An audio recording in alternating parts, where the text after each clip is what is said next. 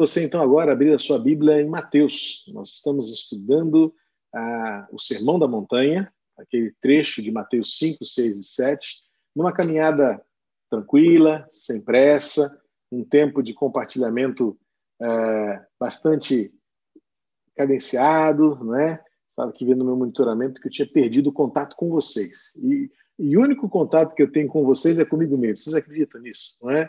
É porque eu fico aqui no monitor vendo se está tudo certo, se vocês estão me vendo como eu gost, gostaria que vocês me vissem. Mas eu tenho compartilhado que é difícil demais falar só para um computador, não é? Falar com uma bolinha aqui. É, é um, é um sentimento difícil de, de, de exprimir, né? de expressar. Bom, bom é quando a gente está no auditório, seja no salão térreo, no auditório, onde eu vejo vocês, onde, onde a gente pode olhar nos olhos e, e interagir melhor. Mas é como a gente tem que caminhar e já vão aí seis meses, né? Dessa experiência de eu pregar com uma bolinha pretinha assim na minha frente, na confiança e na expectativa de que a mensagem está chegando a você como meu coração deseja que chegue, submisso ao coração de Deus, pois é Ele quem tem que falar. Então vamos ao texto bíblico.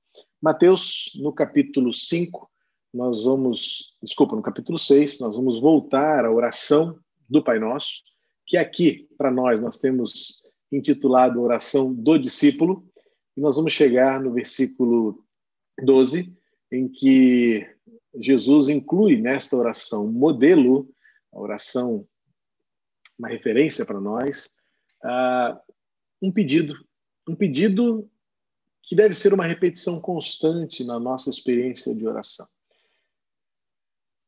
Devemos reconhecer que nem sempre essas expressões fazem parte da nossa experiência de oração.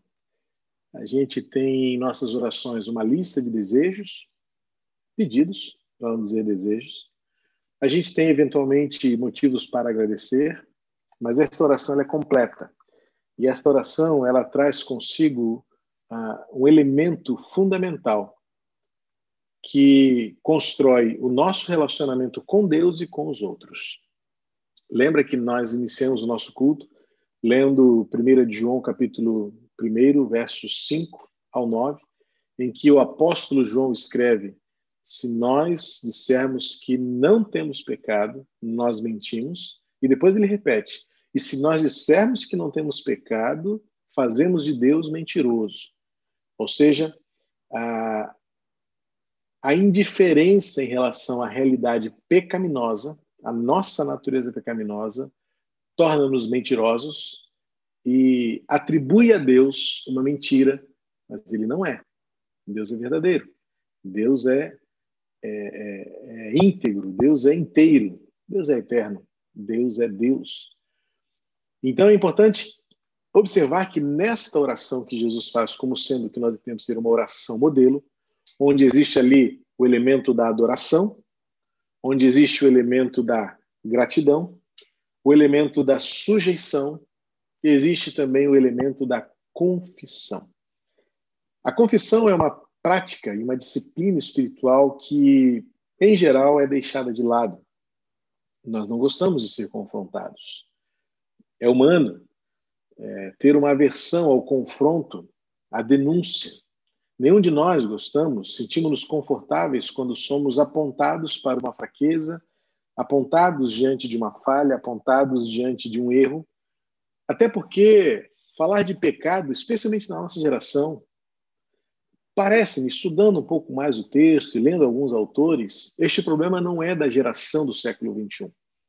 Desde que o mundo é mundo, tanto é que o próprio apóstolo João escreveu isso na sua primeira epístola, porque já na sua época o movimento agnóstico que, que, que vinha anular esta natureza espiritual dava-se por indiferente quanto à realidade da pecaminosidade humana. Muitas vezes, é, é, rebaixando isso a um nível filosófico, a um nível meramente existencial, humanista, simplesmente, de acertos e erros, mas não com um sentido espiritual, que de fato a, a, natureza do pecado traz nesta relação que temos com o eterno, com o Criador, e que uh, necessariamente afeta os nossos relacionamentos laterais com o próximo, seja ele quem for, um familiar, um amigo, um irmão, irmão em Cristo, um irmão sanguíneo, pecado. Muitos de nós não nos vemos como pecados, como pecadores, porque na nossa cabeça, no nosso entendimento, a gente faz uma lista uh, moralista. Nunca roubei, nunca matei, não estou preso, não estou encarcerado. A, a gente até muitas vezes se auto-julga e se auto-inocenta, é, dizendo ah, nunca pratiquei nenhum mal grave, como se houvesse uma escala de, de, de males, de, de, erros. Então a gente tem essa tendência de eximirmos-nos da responsabilidade e, e necessariamente da culpa que temos por falhas, por erros, por pecados, e a gente diz: não, eu não me vejo pecador. Ah, primeiro, por, por um ato de superioridade. A gente olha para os outros e assim: eu não sou tão ruim quanto aquele. Eu não sou tão ruim quanto aquela. Eu não sou tão mau caráter quanto Fulano, Beltrano. A gente até muitas vezes é, é, se apega a elementos frágeis de virtudes humanas, dizendo: não, mas eu, eu nunca fiz nada tão grave. E por que então? E nos, nos, nos vemos é, aptos, virtuosos, suficientemente para merecer o bem, a sorte, a aventura, a bem-aventurança, mas não é isso que a Bíblia nos ensina. A Bíblia nos ensina claramente que somos todos pecadores. E é por isso, então, que Jesus inclui nesta oração, como sendo uma oração modelo, uma oração referencial, que a nossa disciplina espiritual deve incluir a prática da confissão. Reconhecermos nossas falhas, reconhecermos nossos erros, porque este é o caminho, este é o meio pelo qual nós nos vemos como realmente somos, e somos então, por isso, capazes de ver Deus como realmente Ele é e como os outros são. Uh, há uma coisa que precisamos corrigir na nossa concepção acerca de Deus. Quando a gente diz, uh, parece-me que a gente até citou isso na live que fez sobre certo e errado, não é? Porque é um conceito que aprendemos com J.I. Packer, quando a gente diz assim, não, porque Deus para mim, ou para mim, eu acho que Deus, eu não tenho direito de achar nada acerca de Deus, eu não tenho liberdade para pensar ou, ou, ou para dizer o que eu penso, o que eu acho acerca de Deus, porque Deus é. E ele escolheu se revelar. Ele se revelou pelos céus, ele se revelou pela criação, ele se revelou pela terra, porque o, o Salmo 19 diz isso, né? Os céus proclamam a glória de Deus e o firmamento anuncia a obra das suas mãos. Ou seja, olhe para a criação e você vai descobrir, você vai saber quem Deus é. Mas olhe para Jesus. E Jesus revela quem Deus é. E não cabe nesta equação o que você acha, o que você pensa acerca de Deus. Mas por quê? Porque nós não temos a prática dessa disciplina da confissão de quem eu sou. De fato, como Paulo fez e praticou em Romanos 7, quando ele diz: Miserável homem que sou, quem me livrará do corpo desta morte? Paulo olha para si mesmo e ele diz, nesse mesmo capítulo 7 de Romanos: O mal que eu faço, é o bem que eu não queria fazer. E acaba que o bem que eu tanto queria fazer, eu não consigo fazer. Então, esse dilema entre bem e mal, esta relação de vontade, esta relação de, de propósito, de finalidade, acaba revelando é, este conflito que existe entre mal e bem, entre santidade e pecaminosidade, entre virtude e vício, entre Deus e mim. Esta é a realidade. Então, não é sem significado e não é sem importância na oração do Pai Nosso encontrarmos um elemento que, para mim, torna-se então fundamental para ajustar, organizar e estruturar a minha relação com Deus e com o outro. Quando Jesus nos ensina a dizer: perdoa as nossas dívidas, assim como nós perdoamos os nossos devedores. E lá no versículo 14 e 15, ele parece que volta. A impressão que dá, de fato, é que Mateus volta. Mas nós vamos chegar no finalzinho do versículo 13. Bom, vou ter que dar um spoilerzinho, né? Se você observar na sua Bíblia, se você estiver com a sua Bíblia aberta, você vai verificar aí que há colchetes desta última expressão. Eu vou explicar melhor isso quando chegarmos na semana que vem, no versículo 13, ou talvez até na outra semana, porque acho que vale a pena dividir em duas, em mais duas partes. Mas esses colchetes representam que, nos estudos dos textos bíblicos, ah, os manuscritos mais antigos não apresentam esta expressão. Então, dá a entender que foi a tradição cristã da primeira igreja que é, inseriu na oração do discípulo, a oração do Pai Nosso, um, um, um como se fosse um epílogo, um, um poslúdio, vamos colocar assim, a esta oração. E eles então passaram a encerrar esta oração com esta declaração doxológica que glorifica a Deus, mas que parece aos estudiosos bíblicos né, que esta expressão não teria sido dita por Jesus. Bom, vou aprofundar isso mais adiante, guarda isso com você, vou dizer como professor aí. Segura isso aí e provavelmente a gente vai voltar a isso. Isso tudo para dizer o seguinte: o versículo 14, portanto, ele é evidentemente uma continuação imediata do, do, do versículo 12 que lemos. Perdoa as nossas dívidas, assim como nós temos perdoado os nossos devedores. E aí, então, Jesus teria entrado mais a fundo, teria é, ido um pouco mais adiante neste, nesta relação de pecado e perdão, quando ele diz: Porque se perdoardes aos homens as suas ofensas, também vosso Pai Celeste vos perdoará. Se, porém, não perdoardes aos homens as suas ofensas, tampouco vosso Pai vos perdoará as vossas ofensas. Entende? Foi o que eu disse há pouco que o elemento na oração da confissão coloca-nos no lugar onde nós devemos estar e de onde nós não devemos sair, coloca Deus no lugar onde ele está e onde ele é e de onde ele nunca deverá sair para nada menos do que Deus. E coloca-nos também em relação ao outro num modo essencialmente espiritual e cristão. Olhar para Deus como sendo santo e incompatível com a nossa pecaminosidade, e olhar para o outro, tão pecador quanto eu, e eu tão pecador quanto ele.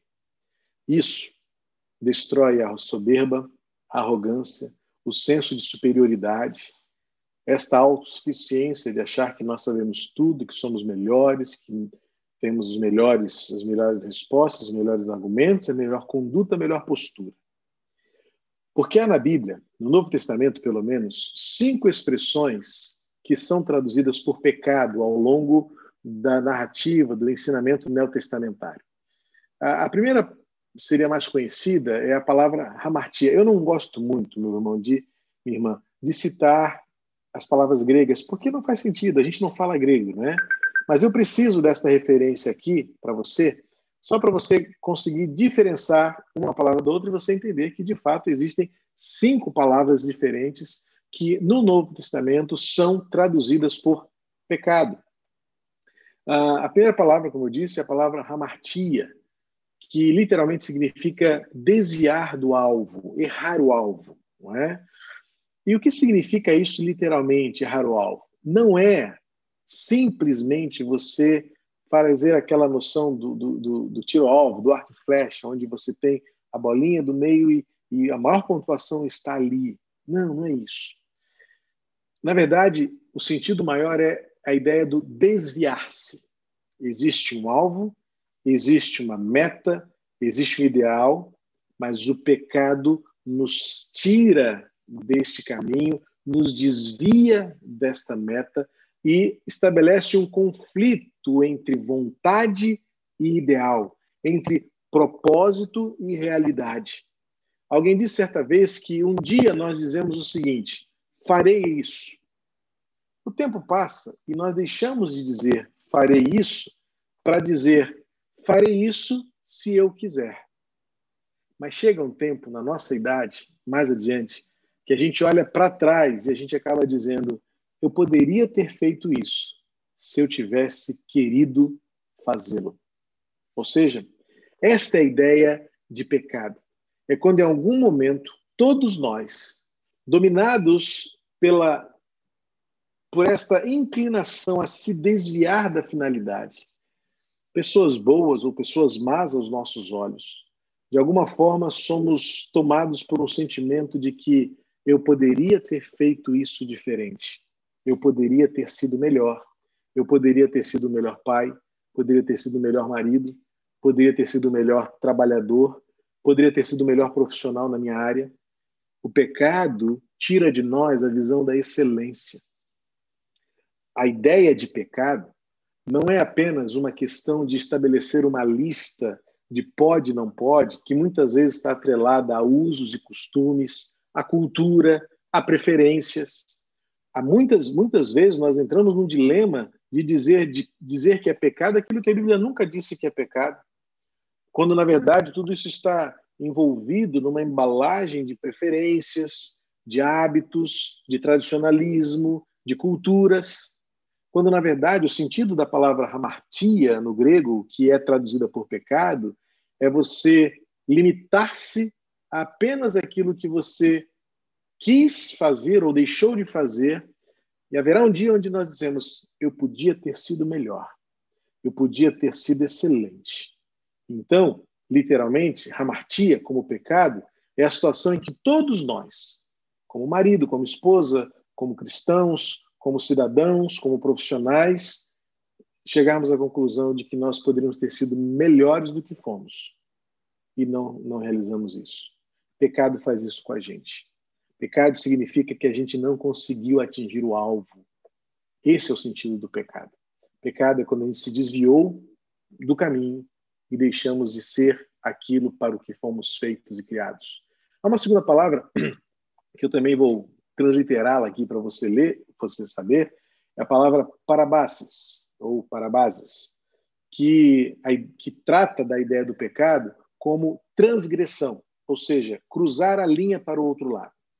Na verdade, esse é o sentido do pecado, e muitas vezes, quando você é, sabe que existe uma separação entre honestidade e desonestidade, entre verdade e mentira, é, entre um gesto que é bom e um gesto que é ruim, entre uma fala que abençoa e uma fala que destrói, entre um pensamento que vai levar você a algo construtivo e um pensamento que vai levar você a uma experiência destrutiva.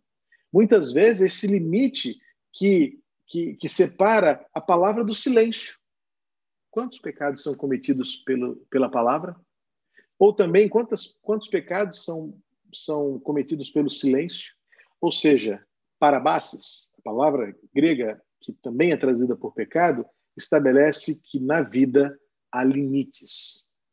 E nós precisamos conhecer bem esses limites para saber se, ao transgredirmos, ao ultrapassarmos este limite, nós estamos cometendo pecado.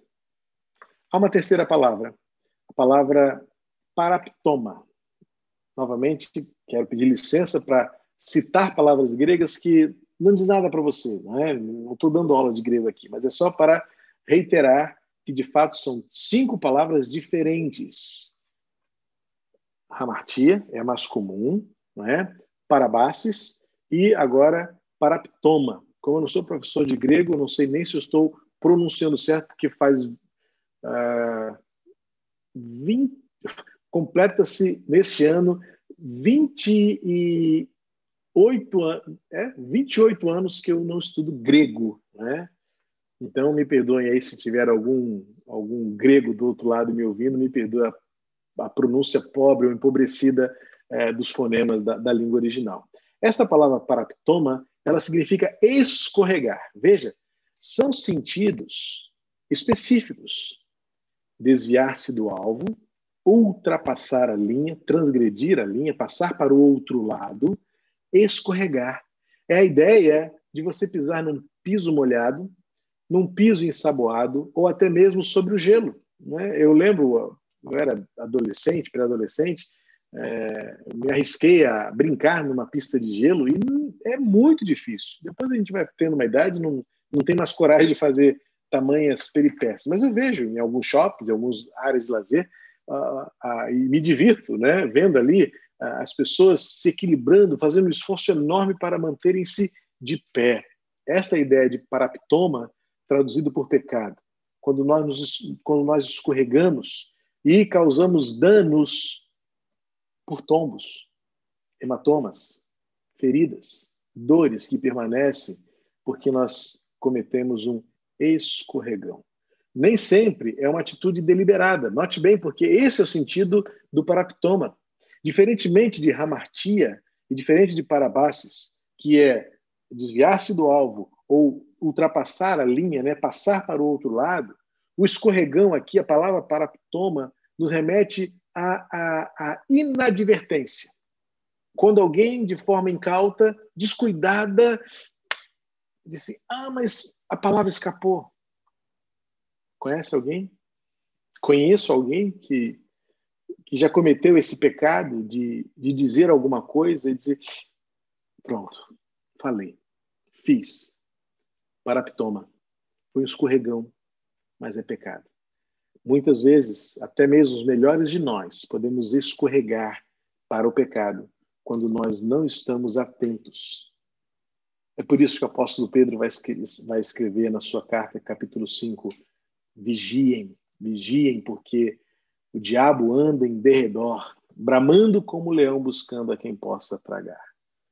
A quarta palavra traduzida por pecado uh, é a palavra anomia, não é? Anomia, vou até separar aqui, porque a é sempre o contrário, né? no, no contexto da língua grega, as palavras que têm esse prefixo a é de contrário, né? Então, anemia. Só que essa palavra é outra, anomia, né? Anormalidade uh, e tantas outras que agora não me vem à mente que começam com a e que se referem a uma ideia contrária. E nomia, que é lei, né? De onde vem a, a palavra nomos, que literalmente traduzida é lei, regra, né? E a palavra anomia muitas vezes é utilizada no Novo Testamento para se referir a esta vida fora da lei. Ou seja, trata-se daquela pessoa que conhece o bem, mas faz o mal. É a rebeldia, literalmente. É, é, é, é o conceito de rebeldia é que melhor traduz a, a palavra anomia, né? Porque eu faço por, por rebelião. Eu faço porque eu quero de fato me rebelar pelo sistema moral, pelo sistema é, estabelecido. Então, eu vou me rebelar e vou viver a minha vontade. E é o pecado é, é, que é mesmo é a atitude que mesmo conhecendo a lei, conhecendo a regra, conhecendo os perigos, conhecendo as consequências, ignora e comete. É, no sentido prático do nosso dia a dia, é aquele que sabe que é perigoso atravessar a rua fora da faixa de pedestres, mas mesmo assim o faz. Ou o motorista que sabe os riscos de ultrapassar um sinal fechado e mesmo assim o faz. É alguém que sabe que para cada atitude existem regras que regem o universo, que regem a convivência, mas que mesmo assim insistimos em praticá-las rebeldemente. A revelia, pecado. Pecado que é a tradução da palavra anomia, que é aquele que muitas pessoas podem dizer assim: ah, eu nunca fiz nada contra os dez mandamentos. Então, eu nunca adulterei, nunca matei, nunca roubei, nunca cobicei. Mas será que alguém pode sustentar firmemente que nunca desejou fazê-lo? Alguém pode dizer assim: eu nunca matei ninguém. Mas será que no nosso coração nós nunca pensamos que o mundo poderia ser melhor sem determinados tipos de pessoas? Lembra que Jesus disse nos textos que lemos anteriormente, no capítulo 5? Eu, porém, vos digo: estava escrito, não matarás. Eu digo, se no seu coração você odiar o seu irmão, você cometeu um homicídio.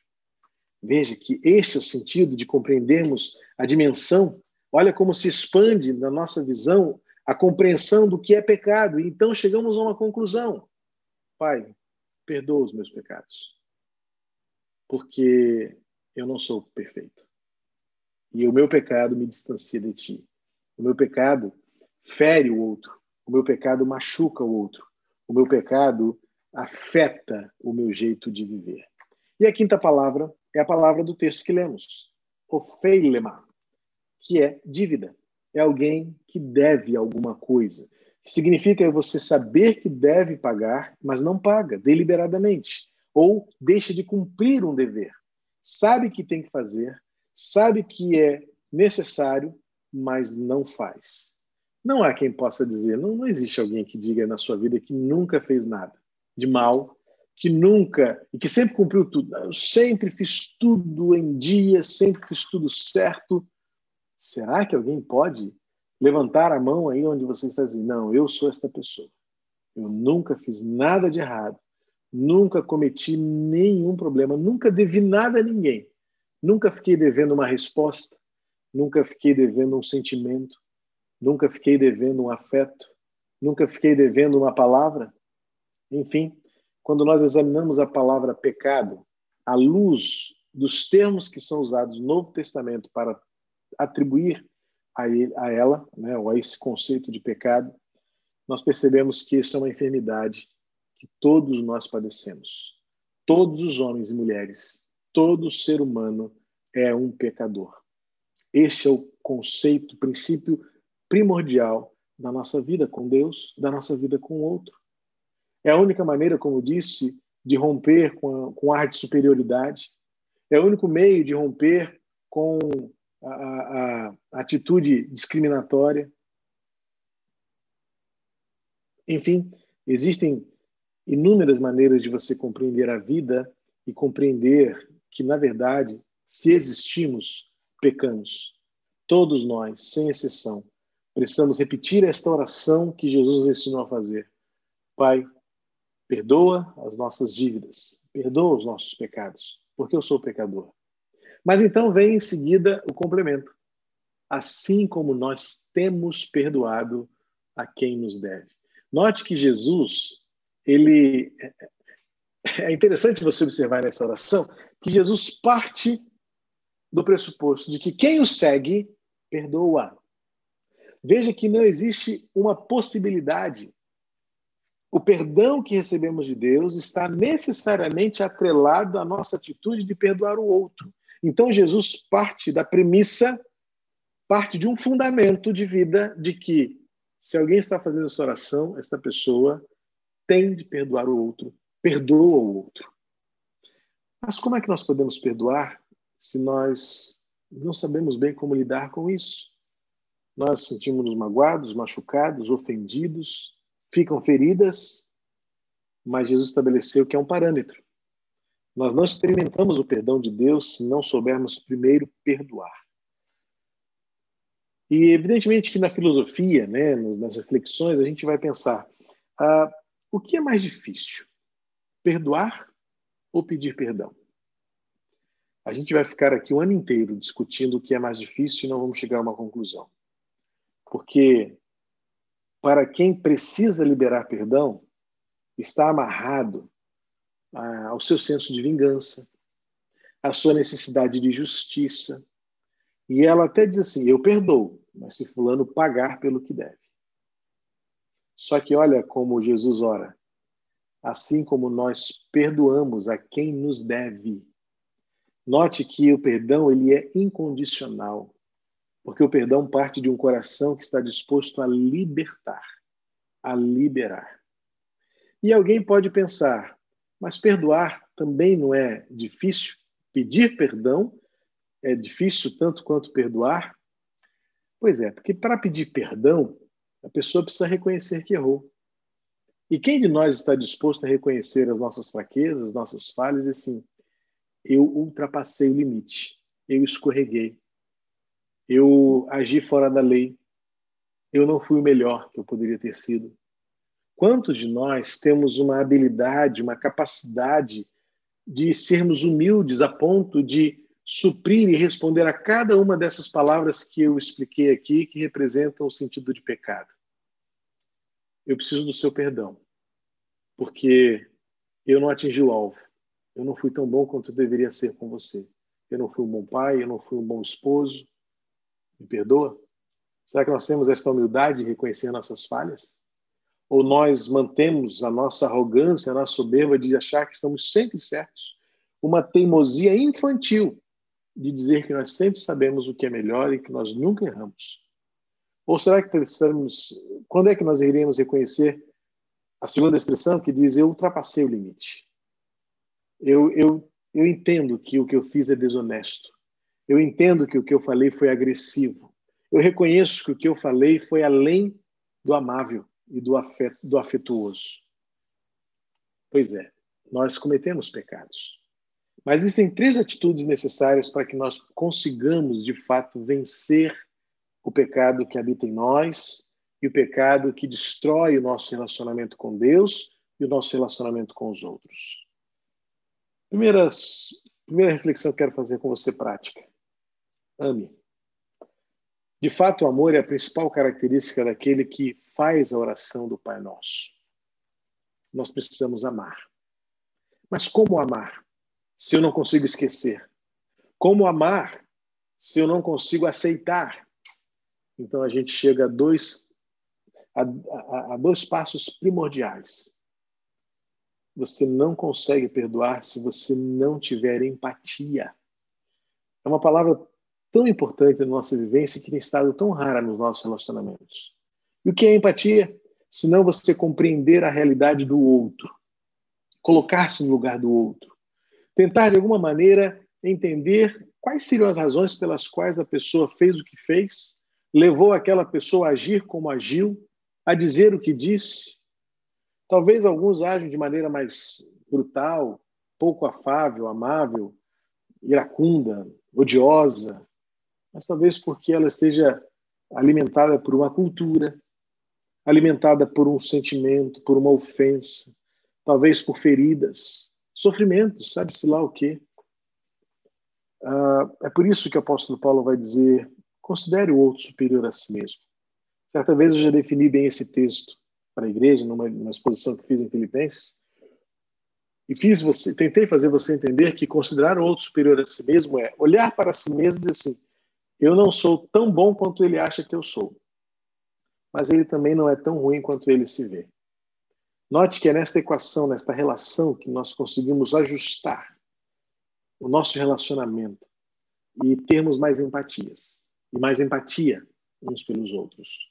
Então, quando nós temos empatia, a gente faz esse esforço que não é natural, mas é espiritual, de se colocar no lugar do outro e dizer assim: eu quero compreender por que você fez o que você fez. Ainda que racionalmente não se justifique, ainda que espiritualmente é, não seja fácil de explicar, mas eu quero me compreender você melhor.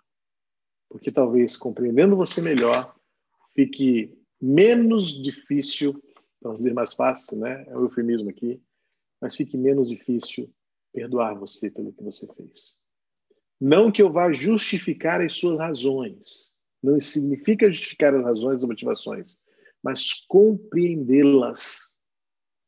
Há pessoas que estão enfermas entre nós.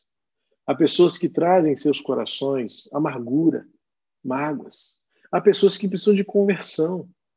Eu não posso esperar que uma pessoa que não conheça Jesus haja como alguém que conhece a Jesus. O mais triste é quando eu vejo pessoas que dizem conhecer a Jesus agem como se não a conhecessem, como se não o conhecessem. Então veja que é uma relação de compreender o outro. A gente precisa lembrar: eu sei porque Fulano agiu assim, porque ele não sabe o que é paz. Eu sei porque Fulano agiu assim, porque ele não sabe o que é verdade. Eu sei porque Fulano agiu assim, porque ele não sabe o que é amor. Então veja, eu não posso esperar que as pessoas ajam de um modo como elas nunca aprenderam a ser. Mas o mais triste é quando eu poderia esperar de alguém que diz ser algo que ela mostra não ser.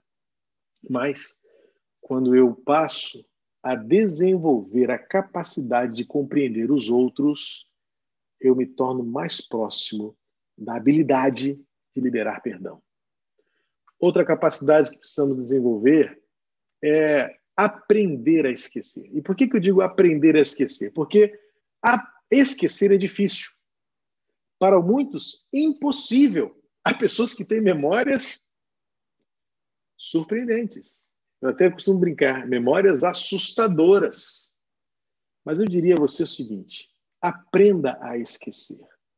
Porque não é você esquecer de um modo que você apague das suas memórias, mas é que você, ao lembrar das feridas, elas sejam apenas como cicatrizes, sensíveis, mas não dolorosas.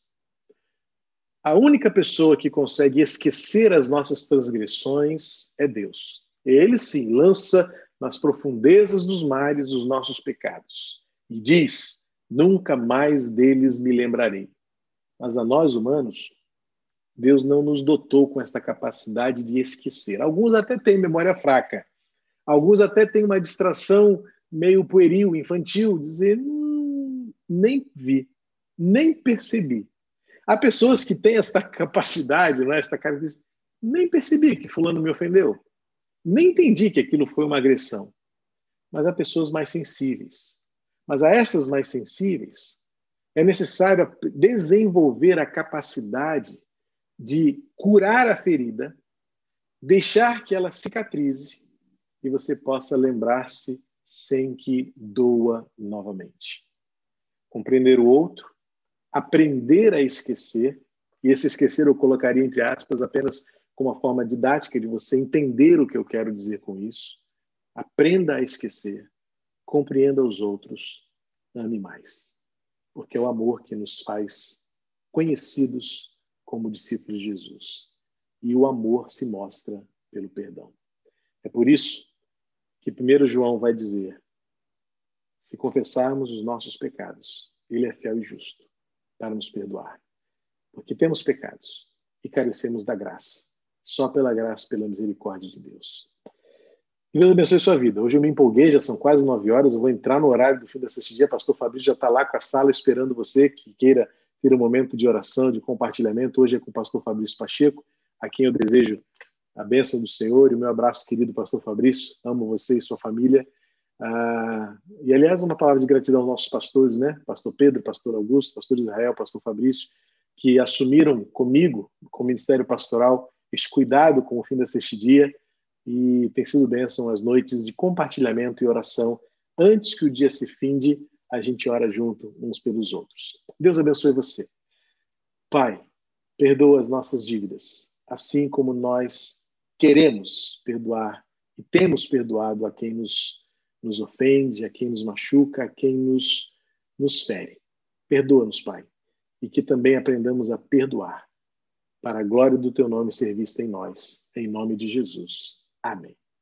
Deus abençoe você e até domingo, se Deus quiser, pela manhã, para a glória de Jesus.